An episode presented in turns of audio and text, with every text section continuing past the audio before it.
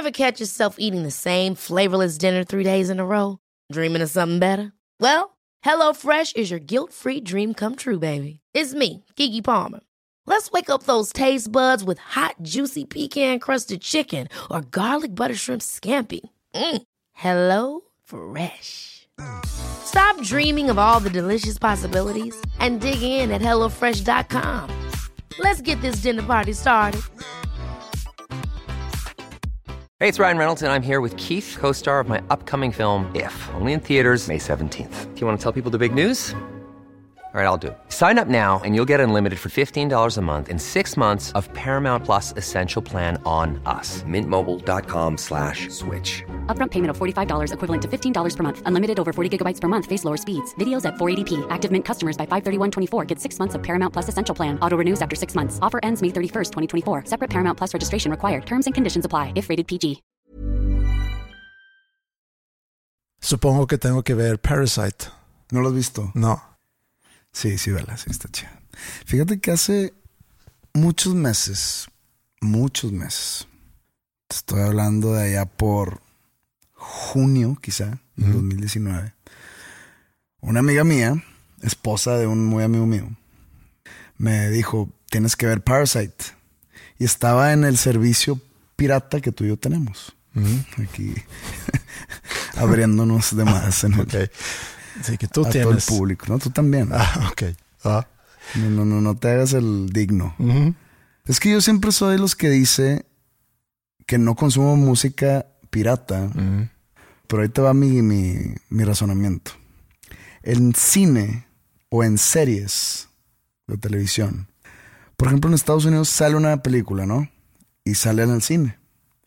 Entonces ellos recaudan ya de lo que de lo que se Invirtió. o sea, lo que se invirtió allá en, en las salas americanas. Obviamente hay mm, el, no sé, 50% de esas películas que salen allá llegan a México. O no sé de qué porcentaje estamos hablando, pero pone tú que un- les voy a dar más, un 6-5 Ujú. de las películas que llegan acá. Digo, que se estrenan allá y llegan acá. Entonces ellos recaudan de, de las entradas del cine, de las no sé cuántas miles de salas debe haber en Estados Unidos. Por ejemplo, una película como Parasite, no creo que se haya estrenado allá, eh, no sé, muy, muy mainstream. Ujú. Haber sido en, en limitadas. Sí, o sea, no es película Marvel. No es película Marvel. Entonces, al momento que la suben al servicio este pirata, ellos ya recaudaron todo. ¿No crees? Sí, O sea, probablemente. mi boleto a esa, a esa ida al cine, que no voy a ir porque no vivo en Estados Unidos, sí. ya no es, ya, ya no es contable. Pero la pues. podrías rentar en iTunes.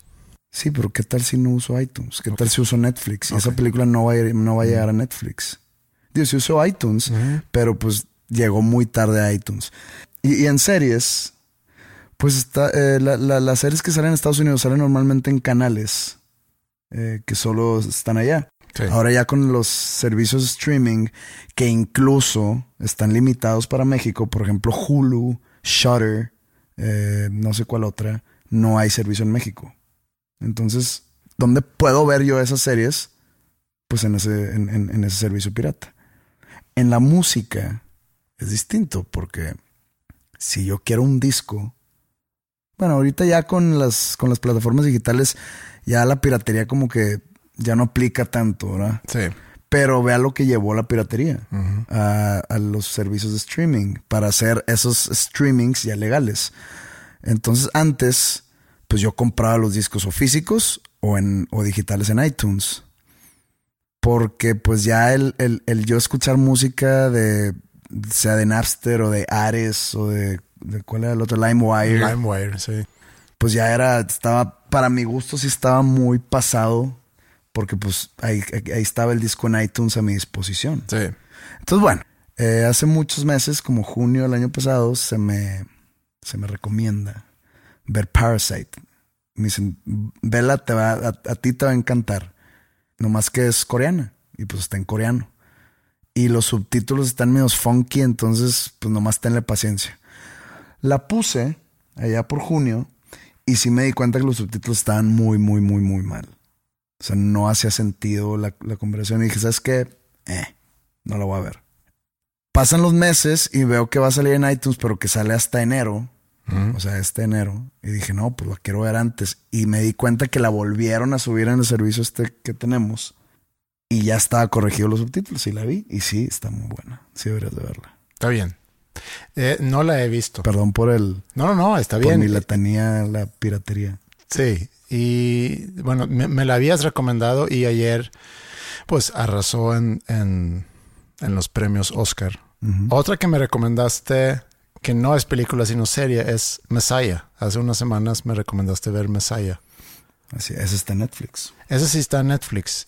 Y bueno, no, no sé si ya, ya empezamos. Bienvenidos al episodio 136 de Dos Nombres Comunes. Paréntesis, continuamos. Me recomendaste Messiah y vi la primera temporada. Nada más hay una temporada. Salió en enero 1. Salió en, el, en enero 1 y ya vi yo la primera temporada, que son 10 episodios. Y está interesante por el tema, pero no es muy buena en sí la serie. Sí, la premisa es muy buena, es muy interesante. No sé por qué a alguien no se le había ocurrido antes. Es de cuenta lo que sucedería si hoy en día eh, estaría Jesucristo entre nosotros. Sí. Eh, con todo el, el ambiente y el entorno sociopolítico que existe, entre... pues, Tecnológico. Sí, con toda la tecnología, con todas las amenazas de guerra entre el Medio Oriente y Estados Unidos, con todo ese desmadre, ¿qué pasaría? A mí se me hace raro. O sea, no es como que a mí se me había ocurrido antes, pero cuando empecé a ver la serie dije, qué raro que esto no había sucedido. Sí, sí, es una buena idea. Lástima que los personajes no son fuertes suficientes para, o sea, como que no hay mucho personaje tan interesante en la serie, pero yo vi los, los 10 episodios porque te quedas con la duda, no sé, ¿A dónde lo van a llevar? a dónde va a llevar. Pero, y, y no quiero dar muchos spoilers tampoco, pero lo que sí se puede decir es, en los 10 episodios te llevan eh, entre que si es o no es, básicamente, y no queda muy claro, inclusive cuando termina eh, el décimo ¿No te episodio quedó claro? pues pueden todavía salir con algo ahí. Es que hay muchas incongruencias en sí en la serie que pu- pudiéramos platicar, La fe es incongruente, Andrés. no sí, pero, pero pensando en, en si sí lo es, hay cosas que no checan y si no es, pues también hay cosas que no checan. Bueno, cabe mencionar que en la serie está pues muy polarizado la gente que cree que sí es el Mesías y gente que no cree. Entonces por ahí va tu, Sí, tu cuestión. Nos, nos, dejan, nos dejan en un cliffhanger sí. Que pues no sé si vayan a renovar la serie, no, no, no, no sé, no sé cómo ni cómo enterarme de esas cosas. Para eso está Google, nada más haces la pregunta Ah, tal cual. Es complicado, ya sé. No que es complicado, pero me aflojera sacar el celular y poner, digo, tengo otras cosas que hacer. Que buscar si Messiah fue renovada. Es más, no sé si estemos a tiempo de saber eso. No sé si esas, decisiones se toman tan rápido. No, pues quién sabe. Lo podemos, yo, yo, yo lo puedo buscar después y te, y te informo. Pero inclusive yo leí un artículo hace poco en National Geographic sobre un fotógrafo, noruego, Jonas Bendiksen se llama. Él viajó por el mundo para tomarle retratos, fotos, hacer como un reportaje para National Geographic sobre personas diciendo que son el, el ¿cómo se llama? La, segun- la segunda llegada La o el- segunda avenida, la segunda venida de Jesucristo. sin albur. Sí, sin albur. The second coming. Sí. The second coming. Entonces, evidentemente. Muy existe. pocas venidas, ¿eh? Sí. En la Biblia hablan sobre pues la venida y la segunda. El regreso. Y ya, o sea, nomás dos. Nada más dos. Pero si fuera a regresar, creo que pasaría algo muy similar a lo que está pasando en la serie. O sea, se me hace que esa parte sí es algo como Yo- que me hace sentido. Yo creo que lo matarían antes de que pueda hacer algún tipo de congregación. Es que lo que te das cuenta en la serie es que, como dijiste tú, la situación geopolítica o sociopolítica en el mundo eh, pues se complica mucho con un personaje así, porque luego luego empieza a tener cierto following y empieza a tener mucho following en redes sociales, aunque no es él quien está subiendo cosas a redes sociales, sino hay una chica que, que lo sigue, etcétera, y pueden ver la serie, pero gana mucha popularidad y mucho interés mucho interés en diferentes partes del mundo. Pero es que e, e, ese interés y esa popularidad no fue en vano, o sea, no fue de la nada porque dijo soy el Mesías. De hecho, él nunca dice soy el Mesías. Nomás que él empieza como en las, como en el Evangelio. Él empieza a hacer actos milagrosos o inexplicables para el ojo, digamos, pelón. Es ahí como empieza todo el desmadre. ¿Por qué? Porque ahora tenemos la tecnología para transmitir en vivo eh, cosas que están sucediendo al otro lado del mundo o pues hacer viral un video, entonces por eso así empieza a ganar popularidad. Sin meternos a detalles, yo me quedé después de los 10 episodios, me quedé con lo que sucede que pudiera comprobar que sí es Jesús. No hay manera en que lo pudiera él haber inventado o a través de magia o, como lo quieras ver. Pero todo lo que sabemos del Jesucristo original es lo que nos dice el Evangelio. El Evangelio es escrito por personas que no conocieron a Jesucristo. El Evangelio, los cuatro libros del Evangelio, fueron escogidos por un, digamos, un comité Mm, le estoy dando mucha modernidad al asunto, pero un comité que dejaron fuera otros libros u otras perspectivas u otras experiencias de lo sucedido en la vida de Jesús. Yo he leído por ahí que hay evangelios tanto de Pedro, de María Magdalena y de más gente, de otro Tomás, que hablan, pues digo, quedan fuera porque, digo, he leído ahí en libros del tema, que porque, por ejemplo, uno dice o, cuenta mañas mágicas que hacía Jesucristo de niño a animales. Entonces eso está demasiado, digamos, sensacionalista, ¿no? Por eso quedó, quedaron fuera en ese momento. Ah, ok. O sea, no, no venía bien con la narrativa de la no, historia. No, no, no convenía. Ok. Entonces lo que nos dicta el Evangelio, la verdad, está muy conveniente para lo, digamos, descrito en la Biblia. Está muy conveniente para los creyentes, para la iglesia, etc. Nunca vamos a saber la realidad. Es más, nunca vamos a saber si siquiera existió. Sí, pero pensando en eso, pensando en, en, en la serie, pensando en, digo, se me hizo interesante porque si tú tienes mucha fe y crees en Jesús y cuando regresa te confrontas con la duda es o no es, y quizá es más fácil descartarlo cuando ya lo tienes enfrente de ti, por todo lo que sabes, porque entra esa parte racional para descartarlo. Por ejemplo, estoy leyendo, bueno, estaba, porque lo dejé ya casi terminado, un libro que se llama The God Delusion, ¿ok?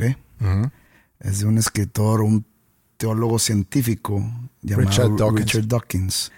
Y me di cuenta en el show de Louis C.K que Luis C.K. también leyó ese libro en algún momento, porque se echaba chistes basados en premisas de ese libro. Ok. En el que dice que el ateo es la peor posición que en la que igual tú puedes estar. Pues no creo. O sea, esto es un chiste que se echa Luis C.K. y que está escrito en ese libro, que ese libro salió en 2006, que dice que el ateo está, en, está realmente en riesgo porque pues no cree nada y muy huevudo aquí, ¿no? En la tierra, hombre, yo no creo en ningún Dios ni en ningún ser supremo, eso es puro pedo. Y te mueres y, a la madre, donde sí esté, donde sí exista algo, pues ya vale madre. Entonces el, el que es creyente, pero muy así, no, no agnóstico, porque el agnóstico es una posición muy, convenenciera, muy, muy fría, eh, muy gris sino el creyente que dice, pues yo no practico, pues sí, creo, pues es, también muy conveniente porque pues no pierde nada en, creer. Y al momento que se muere y si exista algo, pues, pues, yo sí creía. Sí. Y, donde no exista, pues nomás de que puta madre. No pasó nada. No pasa nada. En cambio, el ateo las tiene de perder. Eso Luis y Kay, no sé si te acuerdas que se echó un chiste al respecto. Y cuando lo estaba diciendo dije, eh, este güey leyó The God Delusion. Sí entiendo que es, puede ser muy convenciero decir que, pues no sé, no estoy seguro, lo más probable es que no. Y ligarlo con lo que dice, bueno, Richard Dawkins en su libro, que el que no cree Y si sí hay, pues ya valió. El que sí cree, y si sí hay, pues qué bien. Y si no hay, pues, Pues no pedo, perdiste pues ni nada. pedo, pues no. Sí, no perdiste nada. Pero pensando en todo el concepto de Dios y de lo que es capaz el ser humano, que es algo que yo he pensado últimamente, porque sin duda somos capaces de cosas muy grandes, pero también somos capaces de cosas horribles ruines. o, o nulas. Leí, por ejemplo, de un neurólogo que había estudiado durante 30 años patrones de gente que mata, de asesinos. Y notó que es muy difícil para la psicología o la psiquiatría inclusive de poder predecir que esa persona se va a convertir en un asesino, sino que es algo que aparentemente todos tenemos adentro de nosotros. O sea, todos somos biológicamente predispuestos a ser violentos, que también tiene una explicación natural, porque durante mucho tiempo vivimos en un ambiente bastante más hostil al ambiente que vivimos hoy en día. Entonces, muchas veces teníamos que o matar para comer, o matar para defendernos, matar para sobrevivir. Tenemos ese aspecto violento adentro de nosotros y conforme hemos evolucionado como especie, obviamente hemos podido empezar a controlarlo. Pero todos, según él, tenemos la capacidad de poder matar a otra persona. Pero también somos capaces de cosas increíbles, de escribir historias que conmueven, canciones que nos hacen llorar, hacer pensar y reflexionar a los demás eh, sobre cosas realmente importantes, inventar cosas que nos permitan avanzar, ayudar a personas en crisis, curar enfermedades y hasta hacer magia. Entonces somos capaces de muchas cosas, tanto de ser ceros a la izquierda, aportando absolutamente nada, destruir la vida de los demás o todo lo contrario. Todo eso lo tenemos todos en nosotros, porque todos estamos hechos de lo mismo. Hasta compartimos 99% de nuestro ADN con un chimpancé. O sea, la única diferencia en evolución entre nosotros y un chimpancé es un por ciento. Y aquí viene mi duda. Si Dios nos creó en su imagen y semejanza, ¿qué pasa cuando logremos evolucionar a otra especie un por ciento mejor que la actual?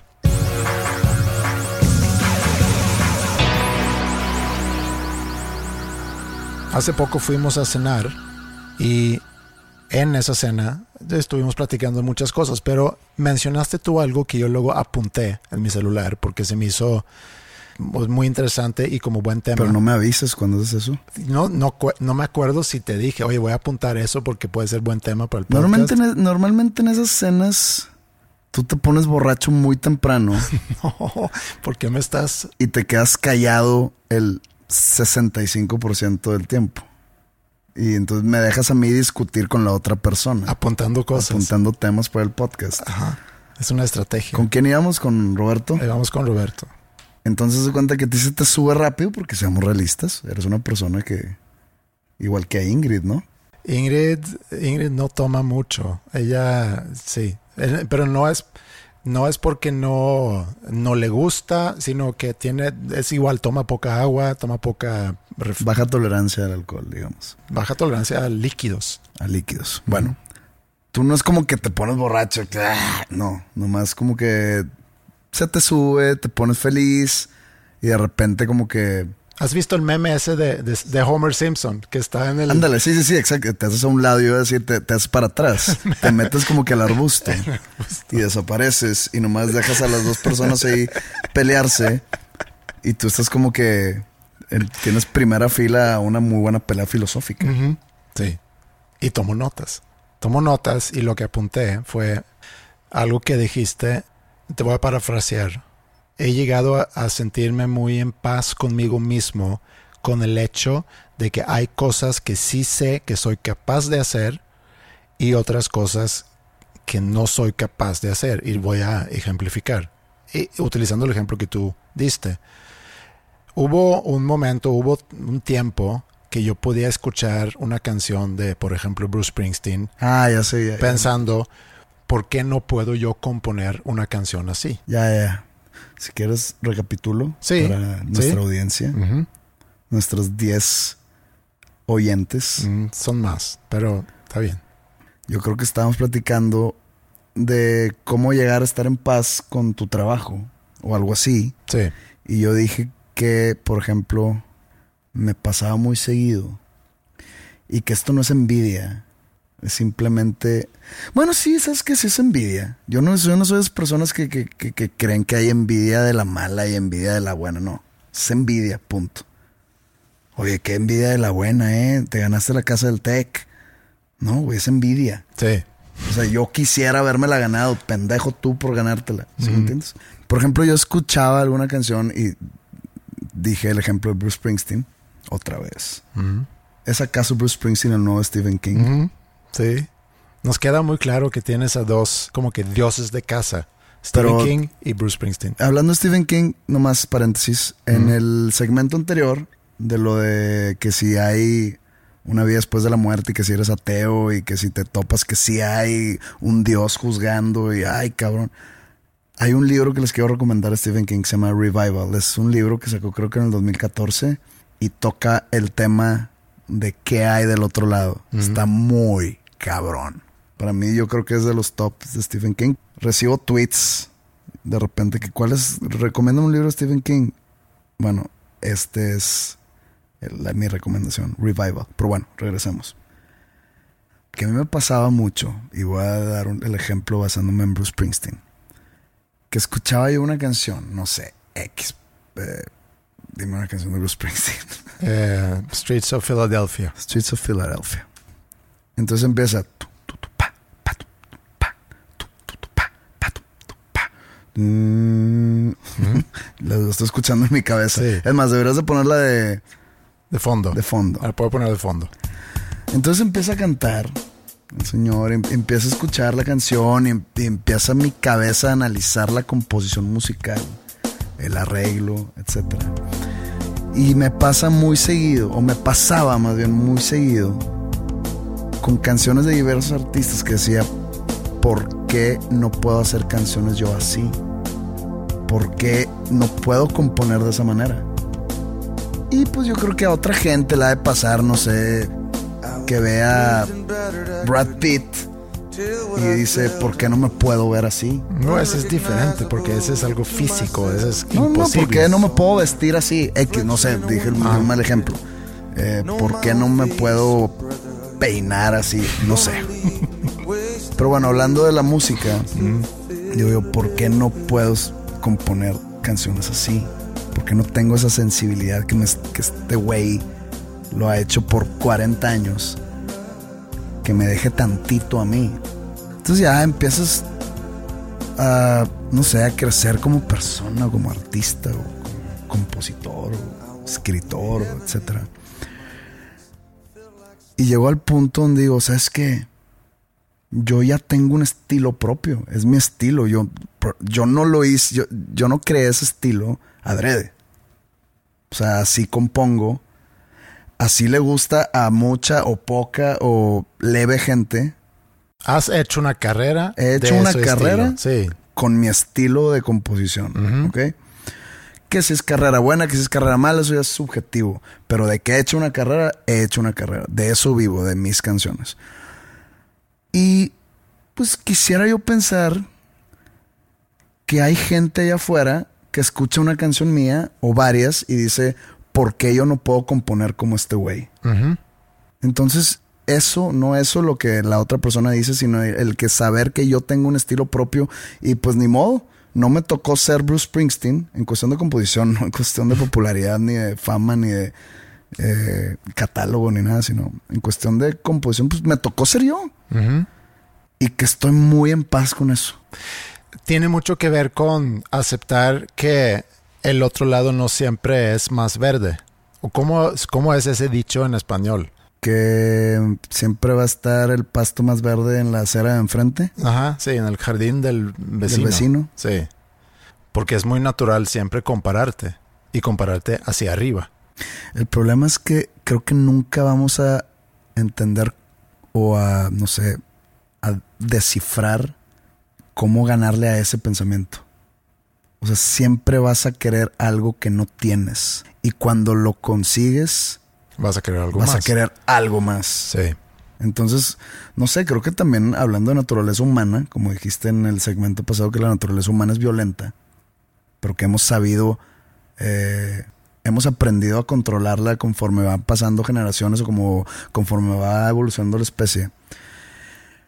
Creo que tenemos que aprender a, a- a reprimir ese, pues, ¿qué es? ¿Deseo? Sí. Porque eso es lo que tenemos. Creo que el ser humano tiene deseo, no, no, no es feliz. Lo que nos mantiene con un sentimiento de felicidad, si es que existe, es el deseo, es el perseguir ese, digamos, sueño, objetivo, anhelo. Creo que eso es lo que nos mantiene, digamos, vivos. Sí, pero no nos mantiene felices. Yo creo que más bien puede causar todo lo contrario. Por ejemplo, hace poco escuché una entrevista con el, el no me acuerdo cómo se llama, The Tallest Man on Earth.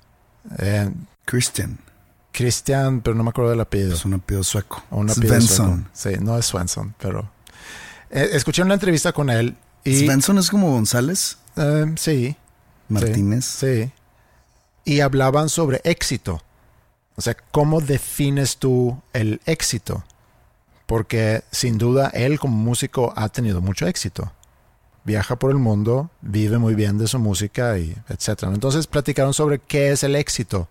Y él lo definió como algo que a mí me hace mucho sentido, pero también es algo que puedes decir cuando ya tienes lo demás resuelto, porque lo que dijo fue, para mí el éxito es poder hacer cosas que crean un sentido para mí. Para mí éxito es como cumplir expectativas propias, propias, no de los demás. Ok, pero si eso va a ser el tener éxito, tienes que tener mucho cuidado con las expectativas que te vas creando. Ah, claro, o sea, yo por naturaleza y por filosofía personal, mis expectativas siempre para todo son bajas, son fatalistas. Digo, tengo una manera de ver el mundo eh, de un, digamos, de un cristal negativo. Para cuidarme de un- algún tipo de decepción, pues no espero nada de, de nadie. O no espero nada de alguna cosa que esté haciendo. O no espero nada de, no sé, cualquier relación interpersonal o de alguien, de una persona. Normalmente no espero nada para ahorrarme la decepción. Pero te voy a cuestionar esa filosofía. Digo, me ha funcionado. Eso te lo digo yo desde. No sé si esto sea muy sesgado de mi parte, pero te lo digo yo desde adentro. Probablemente tú digas de que, oye, tú estás bien mal. O sea, no, no, no, no te ha ido bien en cuestiones, digamos, personales, como para decir que estás bien. No, o, o yo que no- vas, o que vas en el camino correcto. No, yo no voy a juzgar si te ha ido bien o no en cosas personales, pero cuestionándolo, si tú dices, yo no voy a esperar cosas de otras personas porque me puedo decepcionar. Ese es un, un ejemplo muy concreto, luego te voy a dar otro ejemplo muy concreto, pero hablando de relaciones personales, me voy a agarrar como ejemplo. Yo de Andreas no voy a esperar absolutamente nada porque me puedo decepcionar. Pero si lo volteas y dices, yo de Andreas sí voy a esperar ciertas cosas. O de otro amigo, de un, un cualquier amigo que tú tengas. De esa persona yo espero ciertas cosas porque eso es lo que yo espero de una relación.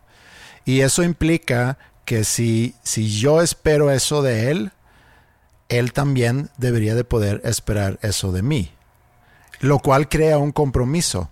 Mm, a dar, te voy a dar un ejemplo más aterrizado y no en relaciones interpersonales. Regresemos a mi carrera, ¿ok? Yo lancé mi último disco a finales del año pasado y esto es real. Y mira, y si quieres nos vamos un poco más antes con el Alba. O sea, yo cuando lancé el Alba realmente tenía cero expectativa. ¿Por qué? Pues no, lo hice de manera, pues digamos, experimental a mi nivel. Porque lo dicen, este no es experimental, esto es un disco pop. Bueno, yo experimenté con sonidos que nunca había utilizado y eso es experimentar. Eh, sin promoción, sin publicidad, sin hacerlos sencillos ni videos, sin nada en radio, sin nada de nada, de nada en ningún lado. O sea, nada más redes sociales, saqué disco nuevo. Ahí está. Y para mí fue un éxito porque dio más de lo que yo pensé que iba a dar. Que fue poquito, o sea, dio poquito. ¿Ok? Y polarizó a la gente. Me encanta polarizar a la gente. Entonces, para mí dio de qué hablar entre mi público. Hice un concierto en el, en el Pepsi Center para conmemorar la salida del disco y pues estuvo sold out, etcétera, etcétera. Para mí fue un éxito. El Salmos, que fue el disco que lancé el año pasado. Pues mientras lo estaba grabando, pues yo estaba escuchando y me estaba gustando mucho y recibía buenos comentarios de la gente que estaba a mi alrededor. Y dije, no voy a esperar mucho porque típicamente no va a lograr mucho. Entonces puedo decir, pues, pues no, es que la de codependientes te mamaste. No sé qué, va a ser un mega hit, va a ser el hit del año. Y yo que por favor, está buena, sí me gusta, pero no creo que logre gran cosa. Sale y pues sí, la, pasan mucho en el radio, sí se hace un tipo de hit, pero está ahí. O sea, no, no descubrí el hilo negro, no gané 18 mil Grammys, no me hice millonario para nada. Entonces, cumplió su expectativa para mí, codependientes, que era una expectativa baja. ¿Por qué? Porque si digo, no, hombre, esta, esta madre va a romper, va a romper la industria y de repente no, puedo decir, ah, pues entonces, ¿para qué hago esto? ¿Para qué le echo tantos huevos? ¿Para qué me clavo de más? ¿Para qué me, emociono? Pues no, nomás cumplió. Sí, pero no. Y para mí fue un éxito. Pero no vas a echar menos o más ganas en función de para tus nada. No, no, no, no, no, no, no. Yo estoy dando mi todo. Sí. Lamentablemente para mí mi todo es poco. Sí, pero hay cosas ahí que no puedes tú controlar. Y eso es un poco a lo que iba hablando de, de cosas interpersonales. Pero dándote otro ejemplo, el 29 tocas otra vez, ahorita que mencionaste el Pepsi Center, el 29 tocas otra vez en Pepsi Center. ¿Cuál es tu expectativa de ese concierto? Pues que esté... ¿70% vendido? No, porque, o sea, ahorita creo que ya pasó ese porcentaje. Sí, pero bueno, o sea, cuando salen los boletos a la venta, tú dices, si llegan tantas personas... Pues de perdido que se repita lo, de un año pasado, lo de hace dos años. Que fue sold out. Sí, entonces, digo, ya sé que estoy al tope de la expectativa ahí, pero entonces es, ok, ¿qué es la expectativa? Que se llene ahí y anunciar un auditorio nacional. O, anunciar un Palacio de los Deportes o anunciar una segunda fecha del Pepsi Center. O sea, no sé.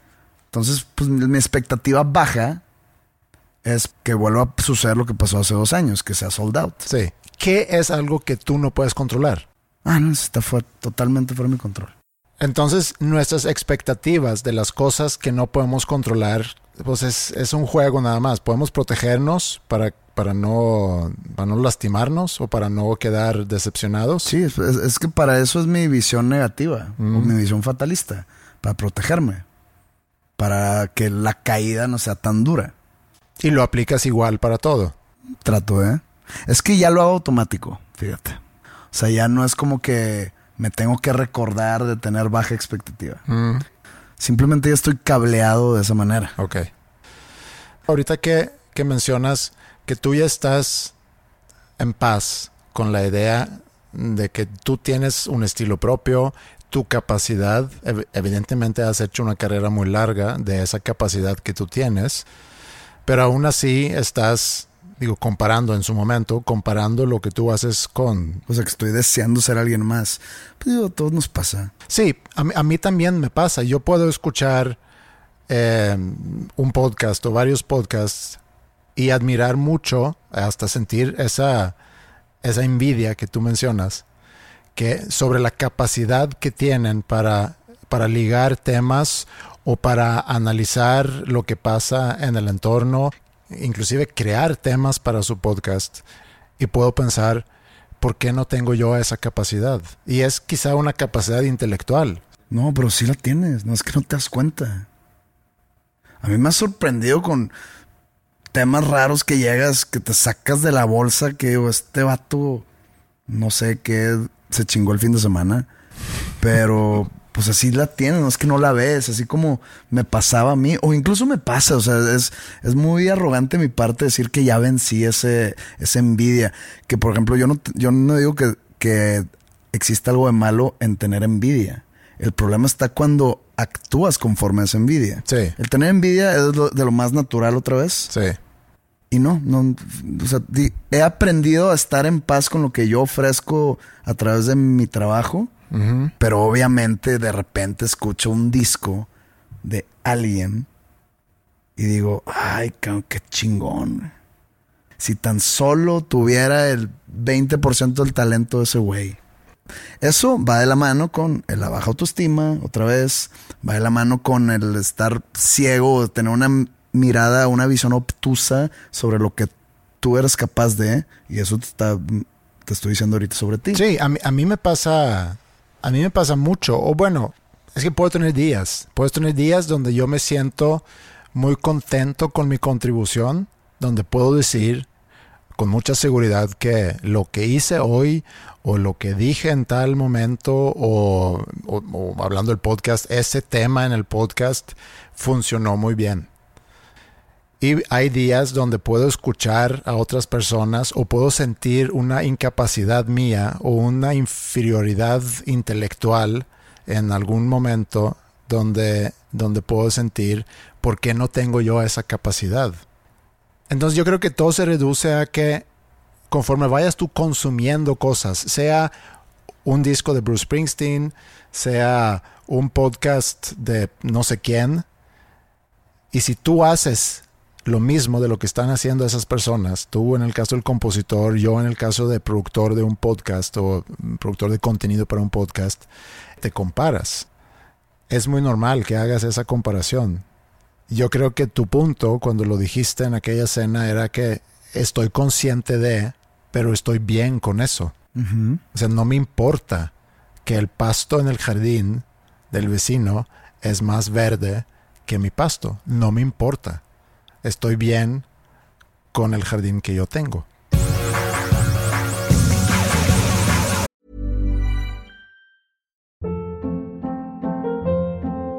Hold up. What was that? Boring. No flavor. That was as bad as those leftovers you ate all week. Kiki Palmer here, and it's time to say hello to something fresh and guilt-free. Hello Fresh. Jazz up dinner with pecan-crusted chicken or garlic butter shrimp scampi. Now that's music to my mouth. Hello Fresh. Let's get this dinner party started. Discover all the delicious possibilities at hellofresh.com.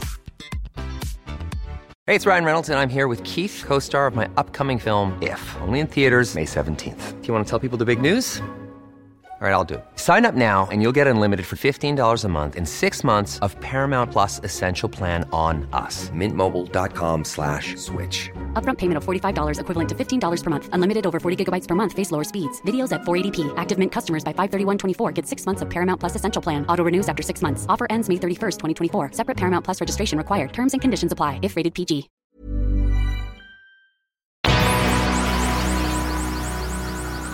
Nosotros vivimos en un municipio llamado San Pedro, que es un lugar con alto poder adquisitivo comparado con muchos otros municipios en el país. Creo que inclusive comparado con varios lugares en Latinoamérica, creo que el municipio tiene un alto poder adquisitivo en comparación. Pero también es un municipio que tiene de todo. realmente cerca de donde estamos hay mansiones y hay también casas más humildes. Así es. Y el otro día fui a una junta del equipo de fútbol de mi hija menor y nos iban a meter en, en una liga, en un torneo. Y entonces tenían que hacer una junta para ver si todos están de acuerdo, porque están jugando como que diferentes ligas, diferentes torneos y querían hacer la junta. El coach, eh, creo que la directora de, deportiva de la escuela, etc. Y en algún momento de la junta eh, dijeron, es un torneo con escuelas privadas. Aquí no participan escuelas públicas. Y una mamá de, de las niñas del equipo de mi hija dijo, ah, qué bueno, porque quién sabe a qué municipio nos tocaría ir a jugar. Pero tienes que tirar el nombre. Aquí tira con nombre. Vamos no, yo no voy a tirar nombres, no voy a tirar nombres. Ay, no es como que nos escucha. Y mi, mi reacción fue, ¿qué te pasa? No le dije nada, pero ¿qué te pasa? O sea, ¿cómo, cómo sueltas un comentario así? Digo, entiendo que quizá pasa en todos los municipios, en todo el país. Ahorita llego a eso, pero fue muy notorio para mí. Y digo, eh, son de esas cosas que yo noto luego, luego, y estoy seguro que muchas otras personas que aquí crecieron, que aquí vivieron toda su vida, también notan ese tipo de comentarios como algo muy fuera de lugar. Es algo que si lo quieres decir en su momento, dilo en tu casa o con tus amigos muy cercanos. No lo digas en una junta donde hay otros papás, mamás. Ok, va a ver. A ver. Digo, no apoyo el comentario ni esa manera de pensar de, de ella. ¿Mm? Pero, ¿por qué no decir lo que piensas o lo que dirías? Digo, no estamos.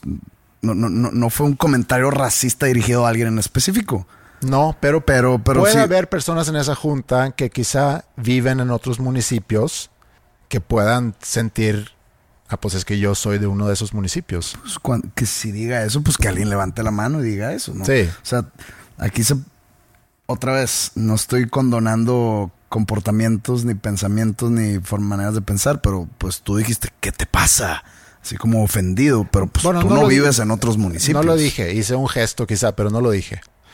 También puedes estar en reuniones con personas que lo único que hablan es sobre sus últimos viajes o cuánto se gastaron en las compras en Las Vegas y ese es el tema de conversación. Que a, a quién más le importa. Pues es gente muy superflua que no tiene eh, un tema, no sé, más interesante, más profundo que simplemente su mera superficialidad. Sí, y también te enteras sobre cómo las aspiraciones de mucha gente hace que decide con quién o con quién no deberían de juntarse sus hijos. Las aspiraciones. que también es un tema, y no pasa nada más aquí, pasa en, en- seguramente en todo el mundo. Hace tiempo me enteré sobre un libro que escribió un argentino que se llama Rafael Ton. Escribió un libro que se llama El síndrome Doña Florinda, que es un ensayo eh, que toma como punto de partida los personajes de la serie El Chavo del Ocho podrá quizá alguien decir que, pues, como si es argentino, pues el Chavo del Ocho Es se popularizó. mundial. Sí, se popularizó en todo el continente. Y quizá nadie dice eso, nada más yo. O sea, nada más para mí puede ser una noticia que el Chavo del Ocho se hizo grande en, en- en todo el continente. Pues sé que también en, en ot- en otros lados fue el continente, ¿eh? Está bien. O sea, no, me, no, me no, no limites el, el poderío de la televisión mexicana. Ok. Así como hay mucha mierda y cosas buenas. Este Rafael Ton dice que el personaje Doña Florinda se cree superior al resto de la vecindad. Acusa de chusma aparte de sus vecinos. El basamento de su falsa superioridad podría ser meramente porque ella paga la renta a tiempo. Siempre se queja del lugar donde vive, pero pues no se muda. Él habla en ese libro, o eh, el personaje de Doña Florinda, él habla sobre la clase media y lo aplica directamente en Argentina. Creo que puede aplicar en cualquier país y no solamente en la clase media, sino puede aplicar en cualquier nivel social. De siempre compararse, regresando a lo que platicamos hace rato, de siempre compararse con quienes aparentemente tienen más de lo que tú tienes. Por un lado. Y por otro lado, que la gente se marea muy fácil subiéndose a un ladrillo ligando aquí las cosas, el síndrome Doña Florinda lo podemos ver en diferentes niveles sociales, o clase baja, media, alta, y todo entre esas. Y es esa cosa aspiracional de siempre querer aparentar, tener más de lo que realmente tienes o evidenciar hacia los demás lo que tienes para ganarte un lugar regresando a el comentario, pues quién sabe en qué municipio vamos a tener que ir a jugar o las cosas que compré en mi último viaje a Las Vegas o cuidar con quién se va a juntar mis hijos porque yo siempre quiero estar escalando en esa escalera social para que siempre me vean hacia arriba y que nunca me vean hacia abajo. Entonces hay gente que se cree superiores a los demás y que sienten la necesidad de compartirlo. También lo vemos en redes sociales. Por ejemplo, los que se citan a ellos mismos. Haz cuenta que tú pones una foto en Instagram y pones como un tiro al atravesaño. José Madero, 2017. Es que eso está visto como una estrategia de hacer, ¿cómo se llama? Engagement. Sí, yo sé, pero... pero de hecho, me, la, me, me, me, la, han ofrecido. No ofrecido, me la han sugerido. Mm. Deberías hacer eso, poner una frase de, de una canción tuya, mm. así como que con una imagen así, como que pues muy estética o muy padre, ¿no? Y pones la letra y luego pones de, de texto taguea a, la persona que le dedicas esta línea y, y pues la gente se gancha con eso. Es diferente. Es diferente a que si yo empiezo a poner frases motivacionales y pongo abajo Andreas Osberg. O sea, me estoy citando a mí mismo. O personas que sienten la necesidad de compartir un estilo de vida que consideran superior. Por ejemplo, de ejercicio o de veganismo o de que levantarse muy temprano. Y, cabe mencionar, yo seguramente soy culpable también de esto. Yo seguramente soy culpable de estar compartiendo cosas en mis redes que pueda interpretarse como mostrar un estilo de vida o una situación que se puede interpretar como sea. Y hay una cuenta en Twitter que se llama Es de Mamador. Es muy buena cuenta y me sigue. Te sigue. Me sigue. Para sacar... soy mamador. Bueno, no sé si me siga por, por otra razón o me siga porque espera mamaderías de mí. A mí me han llegado a taguear de que, ojo aquí. Nunca te he visto, ¿eh? No, no, no. Porque aparentemente quien está atrás de la cuenta no considera lo que yo pongo como es de mamador. Muy buena cuenta. Sí, es divertido. Había una cuenta antes que ya tengo tiempo de no verlo, que era como un Mm. ¿Sí te acuerdas de ese? Y hace cuenta que tú tuiteas algo y la respuesta es que es como un es de mamador. Era PPFF. Ajá, algo así. Y me acordé mucho de un episodio de South Park con gente muy intelectual diciendo cosas muy intelectuales o queriendo mostrar su estilo de vida, el hecho que manejan un, carro híbrido o que son veganos o que cuidan el medio ambiente o lo que tú quieras. Y lo ilustran en, en ese episodio de South Park como que les gusta oler sus propios pedos. Vimos que tienen un híbrido. Es de la serie B, ¿cierto? Sí, así es. Oh, lindo auto, pero tenemos que enseñarte la serie BT. Su emisión es más limpia. Vaya, así que todos aquí conducen híbridos, ¿eh? Por supuesto que sí. Somos más progresivos y adelantados en San Francisco.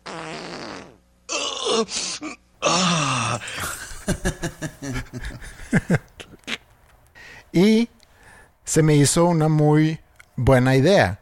¿Oler tus propios pedos? No, no, no. Sino usar eso. Y, y quisiera leerte algunas cosas que yo he encontrado en Twitter donde se pudiera aplicar eso. Hay gente que presume que tiene un carro híbrido o se avienta comentarios en redes sociales donde trata de hacer sentir menos a la gente que no tiene carro híbrido. Por supuesto. hay gente que presume que, que, no usa popote. Sí. Como si fuera un logro. Ajá. Hay gente que presume que recicla. Sí. Creo que no. Claro que sí. En el, en el caso del popote, a mí me gustaría mucho ver ¿Cuál es el impacto real? Cero. En el caso del popote. Cero. No he visto el dato, pero. No, bueno, 2%. Bueno. Máximo. Y, me fui de baño. Cero. También el reciclaje. Es lo mismo, es cero impacto. Lo que la gente, la gente lo hace por vanidad. La gente lo hace por narcisismo. No lo hace porque, porque en verdad piensa que está haciendo un cambio. Entonces, por eso te digo. Hay gente que realmente presume que tiene un carro híbrido Sí, que presumen que tienen un Tesla, sí, porque pues presumir que tienes un Tesla no simplemente está presumiendo, es más, no está presumiendo que cuida el medio ambiente, está presumiendo que tiene el poder adquisitivo de que le alcance un Tesla, que son carros muy caros, eléctricos. Pero lo que voy es esa gente, la gente que nada más eh, quiere aparentar más. Vamos a decirle a la gente Doña Florinda.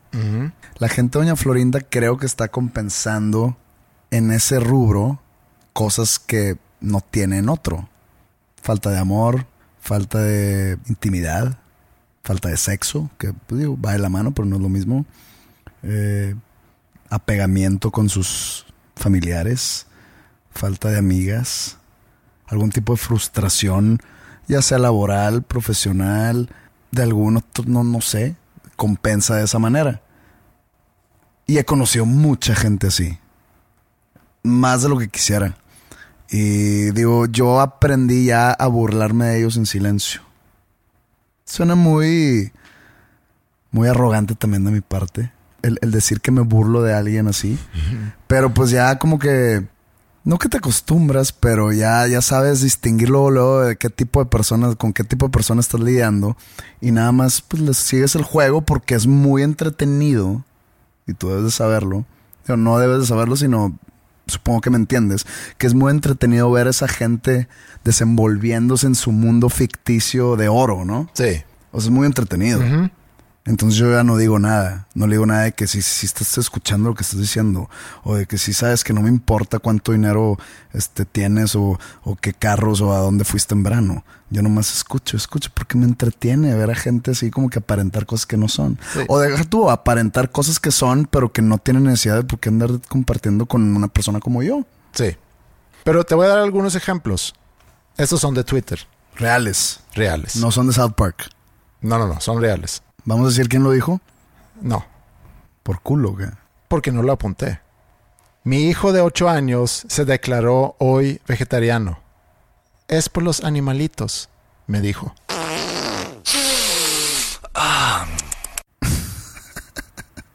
Fuimos a un tour donde éramos los únicos mexicanos. Escuché y hablé tanto inglés que cuando terminó todo, por momentos me costaba recordar palabras en español. Y también podemos aplicar esto a los discursos feministas y antifeministas, que también ahorita hay mucho de eso en Twitter. Eh, ahí te va uno. Me tocó una Uber mujer y ¿qué creen? Me dormí delicioso todo el camino, sin miedo, sin ansiedad y segura de que nadie me iba a violar. Si el mundo tuviera solamente mujeres, definitivamente seríamos más felices. Y eventualmente completamente extintos por no poderse reproducir, pienso yo. Pero eso es reflexión nada más mía. Encontrarán la manera. Ahí te va otra. Soy una mujer que sí anhela casarse, tener hijos, me encanta estudiar y trabajar, creo en Dios, los hombres no son mi enemigo y no necesito que el Estado me mantenga y pague mis irresponsabilidades. En pocas palabras, soy la mujer a la que el feminismo no defiende, pero sí ataca.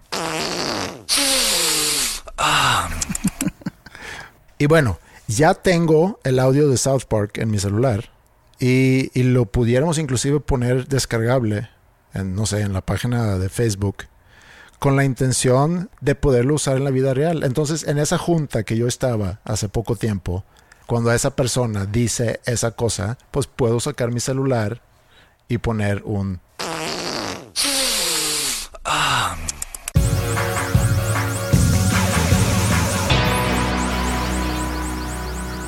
¿Viste tú los Óscares? Sí, vi los Óscares. ¿Sí? Es totalmente lógico lo que sucedió para los Óscares. Creo yo que hicieron eh, la decisión correcta porque dieron de qué hablar con dándole el Oscar a mejor película a una película extranjera, que se me hace muy injusto para las otras películas extranjeras meter una película a su terna cuando esa misma película está nominada también en la terna de mejor película. O sea, se me hace lo que pasó con Roma el año pasado y lo que pasó ahora con Parasite. Pero pues era lo que tenía que hacer el Oscar para, no sé, no, sé si tiene una imagen que limpiar, pero para dar de qué hablar y para que hablen bien de la entrega, ya que los Grammys apestan. Fue una decisión tomada y bien, porque Parasite sí está chingona. Pero pues yo pensé que se le iban a dar a 1917. Ajá. Que no me gustó del todo. Pero la de Parasite bien merecido.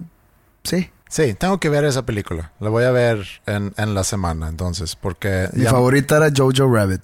Eh, tampoco he visto esa. Tengo ya un par o tres, porque en 1917 o 1917 también quiero ver esa película. Entonces ya tengo tres películas por lo menos que debo de ver. Y eh, el discurso de Joaquín Phoenix hablando un poco de, de lo que platicamos de querer decirle a los demás qué deben de hacer en cuanto a sus decisiones de vida. No sé si deberían haber aplicado un... Cuando mencionó lo de las vacas y la leche y... Fíjate que creo que me fui al baño y pues, ya, ya me la sé. El güey quiere aparentar que es raro y, y- Es muy raro. Se me hace que es un, es un acto. Puede Pero ser. bueno, o sea, me, me fui al baño. Sí, todavía no hay nadie que supera el discurso que hizo Cuba Gooding Jr. cuando ganó eh, por Jerry Maguire en 1997. ¿Qué dijo? Show me the money.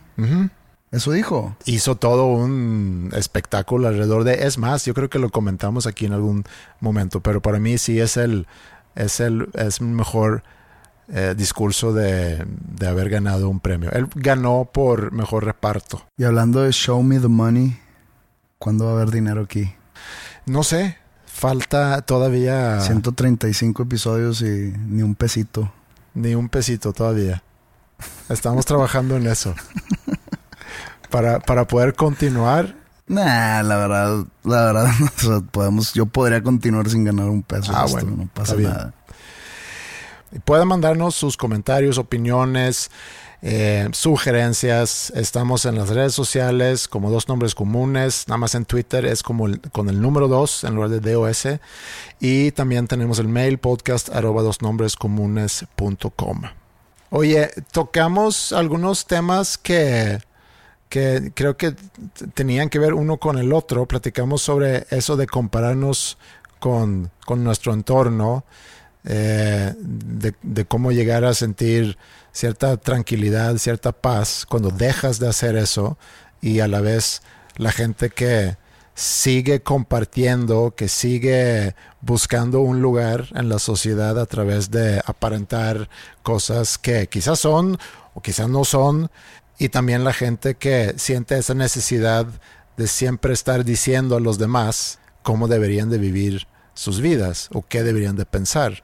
Quizá es algo que también estamos haciendo nosotros aquí en este podcast, pero Nah, es un mero entretenimiento. muy bien. Es más, yo diría no nos hagan caso. Es mi mejor consejo hacia, hacia nuestro público. No nos hagan caso. Todo lo que decimos son mamadas. Que tengan ustedes un buen fin de semana.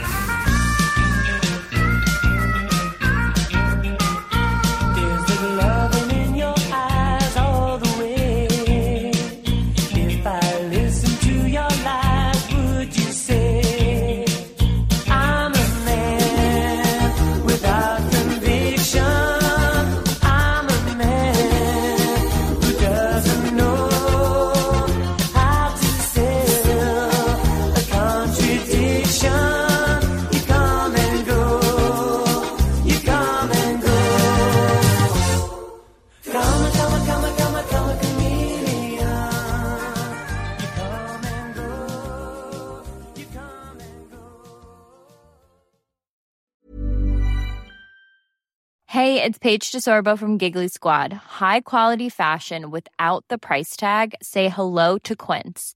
I'm snagging high-end essentials like cozy cashmere sweaters, sleek leather jackets, fine jewelry, and so much more. With Quince being 50 to 80% less than similar brands.